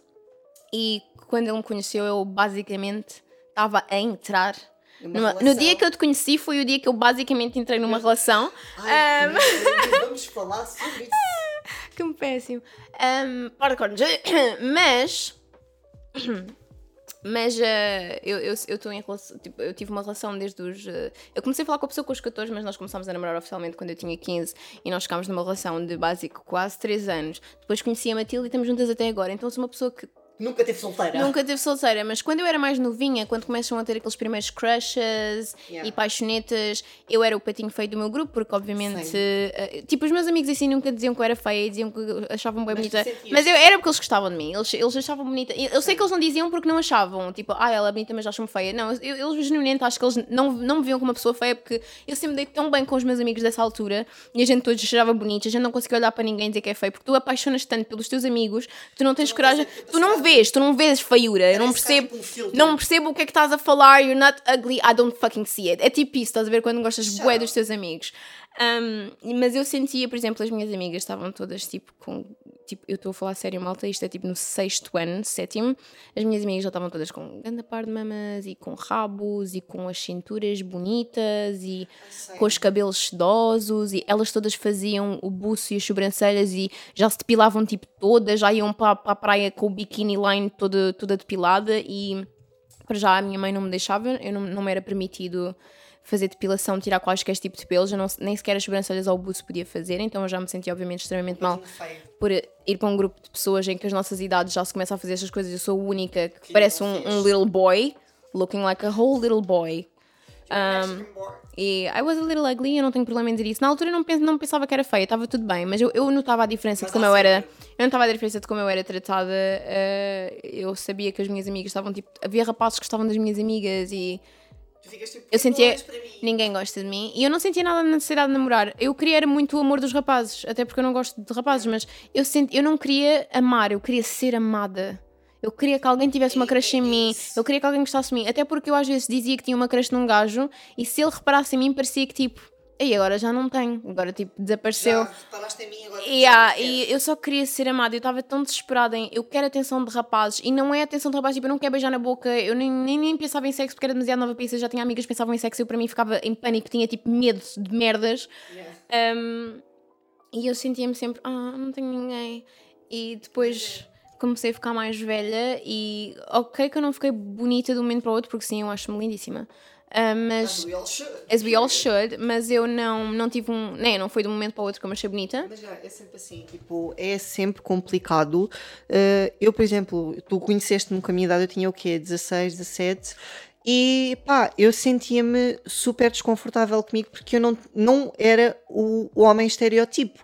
Eu sempre fui mais magrinho, mais fininho, mais baixo. E então toda a malta da minha turma era tudo, como vinham de desporto, malta buff, tipo, cheio de abdominais, tipo, bem definidos, braços grandes, tipo, corpo que tipo, dava um soco e eu desmaiava. E eu tipo ficava assim, oh meu Deus, let's not e pronto, esta coisa toda da hookup culture, eh, eu e o Iago realmente tivemos a falar disto um bocadinho há bocado e dizer o quão predominante isso é yeah. na comunidade LGBT, sobretudo para gay men, e eu posso dar aqui os meus dois cêntimos, na minha opinião, uh, que não sou um homem gay, mas, mas, Sabes, mas, mas, eu já, mas eu já lidei com muitos homem, homens gays, porque na verdade eu para ser bem honesta desde os meus 14 anos que os meus amigos são uma camada de paneleiros. Uh, Eu tenho, eu sempre tive amiga, minha prima, uma das minhas primeiras melhores amigas a sério que falámos sobre coisas importantes e que ela apoiava mesmo em tudo. Uh, gostava de. Teve uma fase em que achava que gostava de meninas, depois tive a Alina que era realmente lésbica, e depois tive a lot of gay guys that were my friends, uh, não best friends nem amigos muito chegados, mas sempre tive homens gays perto de mim, rapazes gays perto de mim.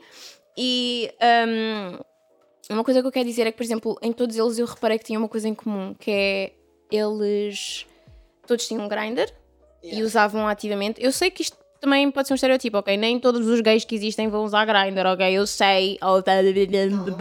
Não, eu uso, mas tipo, muitas das vezes eu o pago só por tipo andando. Exato, eu sei, não vale a pena estar. Oh my god, não era estereotipo. Não sejam sensíveis. Um, mas a verdade é que muitos dos, dos rapazes gays que eu conheci ao longo da minha vida tinham grinder no telefone.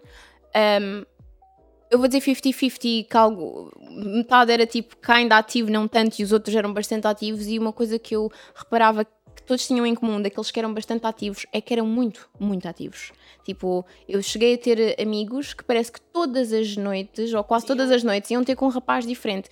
E eu não estou aqui slut shaming, porque cada um faz o que quer, mas eu acho que se vocês não se vocês realmente não acreditam que uma pessoa que sente a necessidade de estar com tanta gente diferente num, num curto espaço de tempo tão pequenino, num curto, desculpa, curto espaço de tempo, já é curto espaço de tempo, desculpem, mas se vocês não acreditam que há uma parte mais psicológica a isso, desculpem, mas vocês precisam de pesquisar e ler um bocado, porque sendo gay ou uh, hetero, ou mulher, ou homem, eu acho que alguém. Sexo casual é super na boa. Mas, okay, mas tudo, em, tudo uh, o que é de mais uh, enjoa e acreditem em mim que muitas vezes estas pessoas são extremamente mal psicologicamente de certas situações. E eu já tive uma, no caso, uma rapariga, mas dá igual. Tive uma amiga minha que falou comigo que ela era dessas pessoas que não era todos os dias, mas três em três dias, quatro em quatro dias, ela estava com um rapaz e depois estava com outro e tudo mais. E uma vez ela de, próprio, de livre vontade, porque eu não, não, queria saber quem é ela comia, desde que estejas bem, desde que uses preservativo e estejas segura, I'm good, e de que não te metas com alguém que te possa fazer mal. Mas um dia ela chegou à minha casa e ela disse-me: eu faço isto porque eu sinto-me Sozinha. sozinha e vazia. E essa é outra questão, é o facto de isto acontecer e na comunidade toda a gente se conhece, toda a gente sabe quem. Se tu, vamos imaginar, eu agora como um gajo, no outro dia, se eu for comer outra pessoa, ele já sabe que eu comi porque os gays conhecem. É, I'm sorry, I'm sorry para quem discorda, but it is not cute. Não é atraente, não é atraente toda a gente já te ter ido ao cu. Yeah. Isto é para toda a gente, ok? Eu estou a falar de homens, mulheres, toda a gente. Toda a gente. depois Eu acho que é assim. Toda a gente diz assim, o body count não importa. Mas tipo assim, It- it is, imagina, se- o body count para mim não importa, mas se do nada a Matilde, quando nos conhecêssemos, tivesse dito eu já tive com 40 raparigas, com 20 anos de idade, que era o que ela, 19 anos de idade que ela tinha na altura, se calhar ia dizer. "Ah, isso tem um bocadinho a ver com princípios e morais, então eu não sei o que é que isso me diz acerca de ti, então a minha resposta é não. Exatamente. E isso não significa que vocês têm de, ser, de, yeah. de estar ashamed, significa que tem a ver um bocado com preferências e à vontades. E depois imaginem, vocês querem encontrar alguém e não conseguem porque não saem desta vida de sexo casual e E estão muito habituados a estar num, num círculo específico de pessoas e depois vocês sentem-se presos e, Não estão é tão habituados de- desta vida do sexo casual que às vezes há pessoas que se sentem um bocadinho mais de dificuldade em entrar numa relação ou Exato. Uh, algumas até não têm dificuldade em entrar numa relação, mas depois têm dificuldade em outros aspectos como trust issues, um, uh, inseguranças no sexo e no corpo, porque as pessoas pensam, ah, quem tem sexo casual está super à vontade. Às vezes Não. não, às vezes é exatamente o contrário. Nós não podemos julgar as pessoas logo dessa maneira. Às vezes as pessoas fazem isso como um, um defense mechanism. É, elas têm, elas acham que aquilo vai preencher ou a falta de amor próprio ou a falta de amor que elas não têm de um namorado uma namorada. Eu posso, eu posso confirmar isso porque I have casual sex and I have problems with my body at all. Tipo, tenho bem problemas com o meu corpo, mas tenho sexo casual. E há, isso é tipo, muitas das vezes um, um mecanismo de defesa para tipo, ok, Para te sentires melhor. exato. I'm lovable. I'm, Isso I'm mesmo, doable. para sentires que tipo, há muita gente que realmente. E isto lá está, nós- eu e o Iago nós estamos a dizer isto num ponto negativo, por isso é que eu digo que eu, eu genuinamente acho que isto tem uma parte mais psicológica, não é só tipo, eu fui toda a gente. ah. Eu acho que ninguém realmente lá no fundo está com milhares de pessoas porque é fixe. Ninguém, ninguém realmente, tipo, ok, que podemos ter fases na adolescência ou whatnot, mas eu acho que. Existe o sexo casual para o que vocês querem, yes, bitch, go ahead, fuck anybody who you want. A única coisa é be safe, usem Yeah. preservativo. Always. Não, olhem, eu não aconselho muito a ter sexo casual com uma pessoa que vocês acabaram de conhecer na, na noite, porque as pessoas podem não ser honestas com vocês e terem doenças e problemas, então é por isso que eu falo muito desta coisa de sexo casual em demasia não é nice, não é bom. Para homens gays, andem sempre com preservativos. Andem sempre na carteira, na mala, o que quer que seja. Testem-se, testem-se regularmente. E olhem, meninas também, mulheres também, às vezes. Sim, eh, sim, claro. E olha, vou dizer uma coisa às meninas: é, mas eu estou num relacionamento, eu não preciso usar preservativo. E aí, depois o teu namorado encorna-te e teve, com, e teve com outra gaja sem preservativo. E depois já para o pé com a mesma pila que enfiou noutra gaja. Então, e olhem, e olhem que eu tenho muitas histórias de muitas amigas minhas que eu já tive, do passado e de agora, que, ah, ele nunca vai fazer isso. E aconteceu exatamente isso. Aliás, tive uma amiga minha de que descobriu que estava a ser traída porque tinha uma infecção vaginal. Então, protejam-se, protejam-se Always sempre. Sobretudo, pá, seja em relações, mas se vocês fazem parte da hookup culture, se vocês gostam de, ahm, pá, de vez em quando vocês estão na noite, estão despreocupados, querem estar com alguém, dar uns beijinhos, dar uns amassos, ou se vocês decidirem querem levar alguém para casa, ou ser levados para casa de alguém, tenham sempre cuidado. E é aí que eu e o Iago estamos a dizer que a hookup culture não é se- algo atraente, porque tem muitos perigos. Nós não estamos só a falar que, ah, é porco, és uma porca porque te deste a bués. Não, eu acho que ninguém tem nada a ver com Tipo, Não count dessa direito- maneira. Não tem, não tem direito a fazer slut shaming. Ninguém Agora, tem. eu acho que se alguém chega ao pé de mim e já tive inúmeros parceiros sexuais, e tipo assim, vários É parceiros sexuais é um red flag. com menos de 25 anos e nunca fui testar-se na vida, malta, a maioria das pessoas é assim, ninguém que minta. Ninguém que minta, mas a maioria das pessoas que eu conheci que já pinaram bué com bué da gente e têm menos de 25 anos, literalmente nunca se foram testar uma vez na vida. A maioria das pessoas que eu... eu sei que há muita gente que se testa. Parabéns, vocês estão certos, testem-se, mas a verdade é que a maior parte das pessoas que eu conheci que gostam de ter sexo casual, com X pessoas eh, por mês ou whatever, Yeah. geralmente não se testam. Ou testaram-se uma vez na puta que a pariu. E se vocês têm sexo casual, façam-no de 6 em 6 meses. Pelo menos. Pelo menos. Sem sexo casual é tipo uma Sim, mas a. Mas a De sim, sim. Eu, Mês em mês ou. eu percebo o que é que estás a dizer. Um, dois meses. mas a, por isso é que eu disse, pelo menos. Seis em seis 6 em meses, 6 meses. Pelo, me, pelo menos, malta, pelo menos uma vez. Testem-se por ano, duas vezes por ano. Eu diria que assim, se calhar três vezes por ano era o perfeito. Três vezes por ano. Um, e mesmo que não tenham um sexo casual, às vezes também é, é, sempre importante também, mas nós, como estamos aqui a falar da hookup culture, é que dissemos que super cuidado nestes aspectos, nestas coisas. On another point of hookup culture, gay men always fantasize about straight people. Gay, homens gays sempre fantasiam por uh, homens heteros. É sempre uma fantasia que tipo. Olha, isso não é muito diferente com. Há muitas lésbicas que do nada só se apaixonam por heterossexuais e que são isso. extremamente bifóbicas. Yeah, e isto é uma cena que tu sabes que já aconteceu. Uh, eu apaixonei-me por um homem hetero. E tipo, we were great friends and now we just both. Yeah, era, um, era, um, era uma pessoa que fazia era parte de. Epá, no caso, não as pessoas, não o Tomás e a Matilda, era eu, o Iago e um grupo completamente diferente de pessoas e hum, o Iago gostou imenso de alguém uh, e as coisas não correram muito bem. Um, não porque a pessoa em questão era estúpida ou má, homofóbica, nada do género, era um indivíduo super inocente, muito querido, mas as coisas simplesmente não, não deram certo porque esta pessoa não era heterossexual. Eu acho que ele até tentou ser eh, o mais nice contigo que ele podia yeah. acerca da rejeição.